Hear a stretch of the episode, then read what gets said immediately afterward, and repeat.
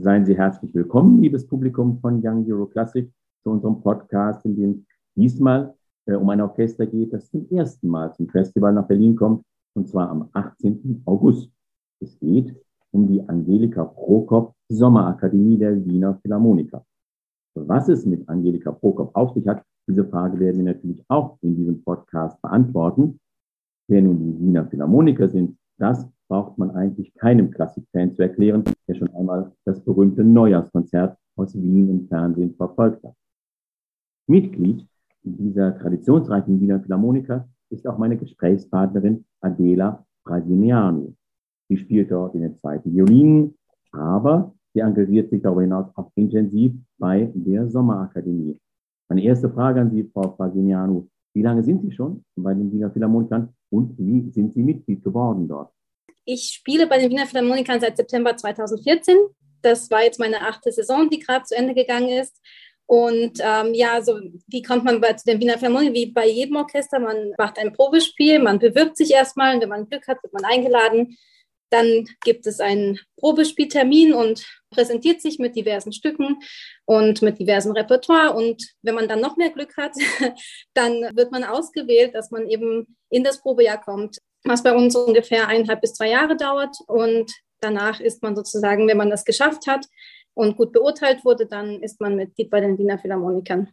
Frauen bei den Wiener Philharmonikern ist ja nach wie vor ein Thema, wird immer wieder gerne angesprochen. Allmählich sieht man ja eben außer ihnen auch noch diverse andere Frauen auf den verschiedensten Plätzen im Orchester. Mir ist sogar aufgefallen, dass es bei Ihnen inzwischen ja auch eine Konzertmeisterin am ersten Pult gibt. Wie nehmen Sie denn die Entwicklung in Ihrem Orchester wahr, was die Frauenquote betrifft? Ähm, ich sehe das extrem positiv. Überhaupt seitdem ich auch engagiert wurde. Also es ist nicht eine Entwicklung, die erst seit ein paar Jahren ist, sondern auch also schon viel länger als diese acht Jahre, die ich dabei bin. Ich kann es nur wirklich von ganzer, aus ganzer Überzeugung sagen, dass es überhaupt kein Thema ist mit den Frauen im Orchester, dass wir wahnsinnig gut integriert werden, dass bei Probespielen wirklich, ich kann das mit absoluter Überzeugung sagen, die besten Musiker einfach gewinnen. Derjenige, diejenige, die am besten spielt an dem Tag, bekommt einfach diesen Posten. Und es waren jetzt sehr viele Frauen, es waren auch immer wieder mal Männer. Ich finde, es ist trotzdem sehr wichtig, dass einfach die Qualität also immer noch das wichtigste Kriterium ist. Man nicht jetzt sagt, man, man, man stockt einfach nur laut Quote auf, sondern man nimmt einfach wirklich den besten oder die beste Musikerin.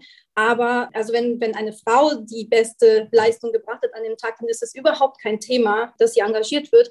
Und das habe ich so erlebt, das habe ich mit ganz vielen Kolleginnen nach mir erlebt. Und das habe ich aber auch schon gehört, eben, wie Sie sagen, die Frau Albena Danilova, sie ist schon viel länger im Orchester als ich und ich denke auch nicht, dass sie da irgendwelche Probleme hatte. Also ab dem Moment, wo es sozusagen beschlossen wurde, dass eben Frauen aufgenommen werden, ich denke, dass ab dem Moment war es eigentlich wirklich kein Thema mehr, sondern es ist ein sehr freundliches Miteinander, sehr viel Respekt. Und also ich glaube, wir alle Frauen fühlen uns da wirklich extrem wohl in dieser Gemeinschaft. Und wie sieht es im Vergleich dazu jetzt bei der Sommerakademie der Wiener Philharmoniker aus? Die Erfahrung zeigt ja, dass bei den Jugendorchestern jetzt die weibliche Note sehr stark dominiert. Ähm, ja, anhand der Bewerbungen muss man sagen, dass es schon sehr viele Frauen sind. Allerdings, es ist durchwachsen. Also gerade bei den Bläsern ist das eigentlich sehr gut gemischt. Bei den Streichern würde ich auch sagen, es sind eventuell mehr Frauen als Männer. Aber wir haben eigentlich eine sehr gute Bandbreite, also eine sehr gute Balance zwischen männlichen und weiblichen Anmeldungen. Und äh, wir haben es dieses Jahr immer ein bisschen anders gemacht, so bis zum Jahr 2000.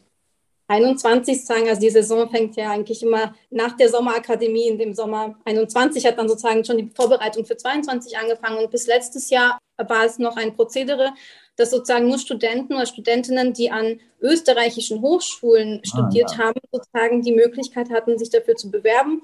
Und ab dem Moment, wo mein Kollege David Penetzdorfer und ich das übernommen haben, haben wir gesagt, wir möchten es gerne noch internationaler gestalten. Deswegen haben wir eigentlich weltweite Aussendungen gestartet und ähm, es können sich jetzt mittlerweile alle interessierten Musiker im Alter zwischen 16 und 28 Jahren für diese Akademie bewerben. Wir haben auf allen möglichen Plattformen ausgeschrieben, Musical Chairs, MoveUp wahrscheinlich auch und natürlich die Homepage der Wiener Philharmoniker, auch diversen Facebook-Seiten, Instagram, haben wir versucht, so viele junge Menschen wirklich aus jedem Winkel der Welt anzusprechen und für diese Plattform zu interessieren. Wie ist die Resonanz? Gibt es da Länderschwerpunkte? Also wir haben sowohl aus äh, Südamerika als auch aus Japan, aus, äh, aus Korea, aus äh, Asien grundsätzlich natürlich auch schwerpunktmäßig doch mehr aus Europa, weil das einfach näher liegt. Wir haben überhaupt die Bewerbung nur über Video gemacht dieses Jahr, bis auf drei Instrumente, die halt sehr spezifisch für Wien sind. Das ist die Wiener Oboe, das ist die Wiener Pauke und das Wiener Horn. Genau, da ließ es sich leider nicht vermeiden, sozusagen, wie wir doch gesagt haben, äh, es geht ja auch um unsere Klangkultur, es geht darum, dass wir als Wiener Philharmoniker etwas weitertragen und nicht sozusagen, also schon natürlich für alle offen, aber jetzt nicht, dass wir sagen, wir, wir brechen jetzt äh, alle Brücken ein und gehen ganz von dem Konzept sozusagen des Wiener Klangs, der doch mit diesen spezifischen Instrumenten auch zusammenhängt, dass wir ganz uns davon lösen. Deswegen haben wir dann sozusagen ein bisschen einen Kompromiss gemacht, dass wir gesagt haben, alle internationalen Instrumente, das machen wir per Videobewerbung. Das heißt, die Interessierten konnten einfach ein Video einsenden und so wurde von einer Jury per Videobewerbung alles ausgewählt. Nur diese paar Instrumente, diese drei, wurden tatsächlich live vor Ort in Wien bewertet und da haben wir vor allem natürlich lokale Instrumentalisten, die sich da beworben haben. Wie groß war denn überhaupt die Zahl der Bewerbungen? Wie viele Mitglieder hat das Orchester wann und wie lange proben Sie dann? Also wir haben insgesamt 66 Musiker ausgewählt, die an diesem Orchesterprojekt spezifisch sozusagen involviert sind. Die Sommerakademie besteht natürlich, das, das ist viel größer. Die gesamte Sommerakademie besteht aus vielen verschiedenen Aktivitäten. Dazu gehört die Bühnenmusik, äh, sozusagen bei den Salzburger Festspielen. Also alles, was sich auf der Bühne bei den Opern, die wir als Wiener Philharmoniker spielen, auf der Bühne abspielt, das übernehmen die Akademisten. Gleichzeitig haben wir so einen Kammermusikkurs integriert in diese, es sind sechs Wochen an Kursgeschehen, die stattfinden. Und äh, eben in dieser Zeit ist ein Teil die Bühnenmusik, ein Teil ist die Kammermusik, die äh, einstudiert wird. Es gibt Einzelunterrichte, es gibt ein Streichorchester, was auch nochmal separat Konzerte gibt, wo Tchaikovskis Streicherserenade zum Beispiel mit dem Konzertmeister äh, der Wiener Philharmoniker einstudiert wird. Und dann eben doch als größtes Profil vielleicht dieser Akademie ist dann doch das große Orchesterkonzert und da wirken ungefähr 66 Teilnehmer mit wie viele Bewerber, also wir haben schon die Besten sozusagen ausgesucht und es waren dann die Besten von den Bewerbungen, aber wie viele Bewerbungen jetzt wirklich eingegangen sind, da müsste ich jetzt fast alle Kollegen fragen von allen Instrumenten, wie viele. Kommen wir dann noch einmal zurück jetzt zu Angelika Prokop, der Namensträgerin der Sommerakademie. Das ist natürlich für uns hier in Berlin ein Name, den wir nicht kennen, aber man liest, dass sie in Wien eine stadtbekannte Persönlichkeit war, weil sie ja die Chefin der sehr beliebten Klassenlotterie Prokop war. Genau. Ein besonderes Herz für die schönen Künste, so erfährt man auch, und hat deshalb ihr Vermögen in eine Stiftung eingebracht, die 1999 gegründet wurde, noch zu ihren Lebzeiten. Können Sie ein bisschen was zu dieser Stiftung im Allgemeinen sagen oder vor allem auch zu Ihrer Verbindung zur Sommerakademie? Also die Frau Prokop war anscheinend in sehr enger Verbindung mit dem Orchester. Sie war sehr kulturliebhabend und wollte sich eben gerade auch für die jungen Menschen engagieren und für die Zukunft des Orchesters engagieren und hat deswegen mit dieser Stiftung, die sie gegründet hat, schon seitdem weiß ich nicht, diese Jugendprojekte überhaupt ins Leben gerufen wurden, hat sie das sehr stark gefördert. Und da waren meine Kollegen längst, bevor ich im Orchester überhaupt war, äh, mit der Dame in Verbindung. Und es gab eine sehr enge Zusammenarbeit. Und die Angelika Prokop Sommerakademie sozusagen, also diese Struktur, die ist immer wieder in ein bisschen veränderter Form gab, aber schon seit, glaube ich, 20 Jahren mindestens schon existiert, wurde von Anfang an von der Dame gesponsert und unterstützt. Und diese enge Zusammenarbeit ist eben bis zu ihrem Tod dann auch geblieben. Und darüber hinaus wurde die Stiftung jetzt von Herrn Hans Hammerschmidt, das ist ein Rechtsanwalt, der in ähm, Wien sozusagen ansässig ist, wurde übernommen und hat aber sozusagen diese Patronage und die Zusammenarbeit mit diesem Sommerkursprojekt, was die Wiener Philharmoniker betreiben, ähm, aufrechterhalten. Und wir halten uns auf dem Laufenden. Es geht sozusagen über das Finanzielle auch hinaus.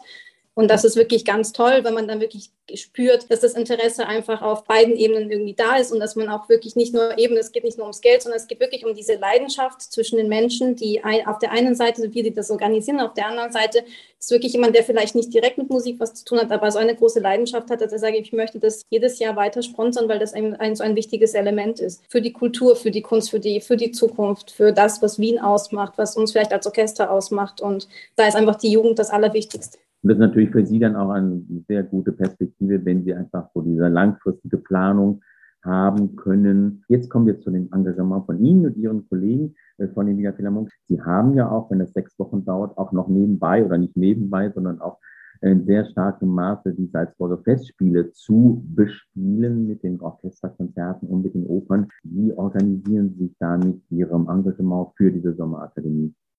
Das machen vor allem mein Kollege, der David Tennensdorfer und ich gemeinsam. Also wir sind sozusagen diejenigen, die an erster Front die Kollegen ansprechen und sagen, ähm, habt ihr Zeit, Kammermusik zu unterrichten? Habt ihr Zeit, ähm, Einzelunterrichtsstunden zu vergeben? Habt ihr Zeit, Registerproben, also sagen die vorbereitenden Proben für die Orchesterprojekte zu machen? Das machen wir. Wir haben zwei fantastische ähm, Mitarbeiterinnen, ohne die das gar nicht möglich wäre, weil natürlich gibt es noch all die ganzen Details, die man planen muss. Aber was wir tatsächlich äh, direkt machen, ist diese Kommunikation mit den Kollegen. Und das schaut so aus, dass wir dieses Jahr auch gesagt haben, wir möchten, dass die Kollegen der Wiener Philharmoniker noch mehr eingebunden werden, auch in diese Kammermusik-Meisterkurse, die parallel sozusagen stattfinden. Bisher war das so, dass meistens ein Kollege eine Gruppe unterrichtet hat über verschiedene Probenstunden und, und, und die, diese Gruppe es dann aufgeführt hat. Und jetzt haben wir das so gemacht, dass wir jeweils einen Kollegen integriert haben in die Kammermusikformation. Das heißt, ein Wiener Philharmoniker spielt gemeinsam mit den jungen Menschen das Kammermusikwerk, was einstudiert wird. Genau, das ist sozusagen von unserer Seite die Neuerung, was die Kammermusik betrifft.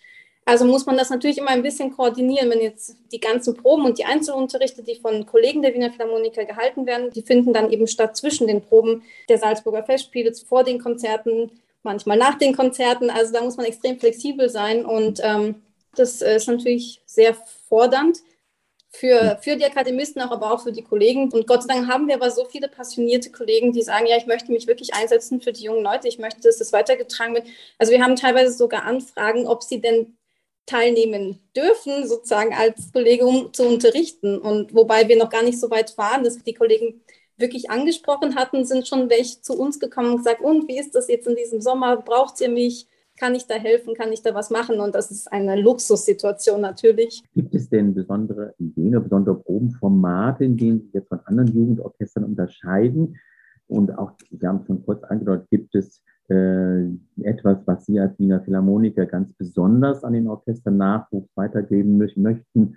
Ich war selber im Maler Jugendorchester und der Herr David Pennesdorf war ebenfalls. Dort haben wir uns eigentlich zum ersten Mal kennengelernt. Also das hat schon auch ein bisschen eine übergeordnete irgendwie ja, Verbindung. Das war eine fantastische Zeit und sicher sind wir auch davon irgendwie geprägt und versuchen, dass die guten Erfahrungen mit einfließen zu lassen in das, was wir hier organisieren. Weil ich glaube, der entscheidende Unterschied ist tatsächlich, dass wir diese vielfältige Bandbreite an äh, verschiedenen, wie soll ich sagen, die jungen Menschen, dadurch, dass sie in der Kammermusik mit den Kollegen zusammenarbeiten, sowohl Unterricht, Einzelunterricht auch bekommen, als auch dann eben Streichorchester in einer kleineren Formation. Das betrifft natürlich nur die Streicher, aber die Bläser zum Beispiel auch die Bühnenmusik einüben. Das sind so viele verschiedene Formen, die wir anbieten, bis es überhaupt dazu kommt, zu diesem großen Orchesterprojekt. Also wir sind davon überzeugt, dass das alles schon prägend wirkt. Durch die enge Zusammenarbeit als Einzelperson, als kleine Gruppe, als etwas größere Gruppe und dann als großes Orchester, das ist für uns so ein Aufbau. Dass wenn man dann eigentlich zum Orchesterspiel kommt, dass man dann schon so viel Intus hat, so viel schon an Inspiration und auch an Verständnis vielleicht für eine musikalische Vorstellung hat, dass man dann schon so vorgeprägt ist, dass man dann schon automatisch Dinge macht, ohne dass man darüber mehr sprechen muss. Ich denke mal, dass Sie da auch jedem Dirigenten aus der Seele sprechen, denn es geht ja immer wieder als Zauberwort je besser die Kammermusikgruppen in den Orchestern sind, desto besser auch der Gesamtklang und auch das, das gesamte Zusammenspiel. Kommen wir ja noch zum Programm kurz. Da lebt ja, wenn man so sagen möchte, die alte K&K-Monarchie fast noch einmal wieder auf. Äh, wenn man denkt, Sinfonia Concertante von Josef Haydn, dann dazu ein Werk von Zoltan Kodayi aus Ungarn und ein Werk von äh, Dvorak aus Böhmen. Wie kam es zu dem Programm? Hat da vor allem der tschechische Dirigent Thomas Hanusch besonderen Wert drauf gelegt? Hat er das zusammengestellt? Ich muss ganz ehrlich sagen, es hat mehr mein Kollege David Penitzdorfer an dem Konzept gearbeitet, aber soweit ich das mitverfolgt habe, war das tatsächlich so, dass das äh, Werk von Dvorak, die achte Sinfonie, wurde in Zusammenarbeit tatsächlich mit dem Dirigenten, mit dem Thomas Hanusch gewählt. Also das war eine ein konkreter Plan, dass man da sozusagen die tschechische Komponente ähm, mit ins Programm nimmt. Den Kodai haben sich wohl die Konzertveranstalter in, in Berlin tatsächlich gewünscht. Wobei ich sagen muss, ich glaube, das ist eine sehr, sehr gute Wahl, weil da vor allem alle Instrumente wirklich sehr stark zum Zug kommen und das ist ein sehr frisches Werk, ein sehr motivierendes, gerade für junge Menschen und da, da werden wirklich alle Instrumentalisten gefordert. Also es ist äh, kein leichtes Werk, aber, aber es ist sehr, sehr motivierend, sehr ja, frisch und, und, und irgendwie fördert, ich denke auch sehr kammermusikalisch eben. die Heidenkonzertante wurde auf der Basis gewählt. Wir haben ja auch noch äh, sozusagen in dieser ganzen Jugendprojektgestaltung, die die Wiener Philharmoniker über das ganze Jahr verfolgen. Es gibt ja nicht nur ein Projekt, nicht nur die Sommerakademie, sondern es gibt vielfältige Projekte, die wirklich von kleinen Kindern in Schulen zu eben der großen Akademie. Die große Akademie besteht aus einem zweijährigen Förderprogramm wo erlesene, quasi schon fertige Musiker, die nur noch sozusagen in das Klangbild der Wiener Philharmoniker hineinwachsen dürfen, also können und die Möglichkeit haben, die werden dann über zwei Jahre eben im, Orchester gefordert, die spielen dann im Orchester mit und so weiter. Und wir wollten diese Verbindung schaffen zwischen der Sommerakademie, dem Orchester der Sommerakademie und diesen Akademisten, die diese zweijährige Großakademie bestreiten, sodass einfach die jungen Leute auch zu diesem Austausch kommen, zu dem musikalischen Austausch, aber natürlich auch dem persönlichen Austausch, und man sozusagen dann einfach die jungen Leute zusammenbringt mit diesem Werk, wo dann doch äh, vier Solisten gefordert sind. Das war auch ein, ein, wichtiges Element, dass wir gesagt haben, wir möchten möglichst viele Instrumentisten auf die Bühne zusammenbringen und dann hat sich einfach die Heidenkonzertante dafür angeboten. Ja, dann kann ich Ihnen nur eine sehr gute Vorbereitungs- und Probenphase wünschen. Wir freuen uns sehr, wir sind sehr gespannt auf Ihren Auftritt dann bei Young Euro Classic. Frau Fagignano, ganz, ganz herzlichen Dank und alles Gute und auf ein Wiedersehen in Berlin. Ich danke Ihnen vielmals.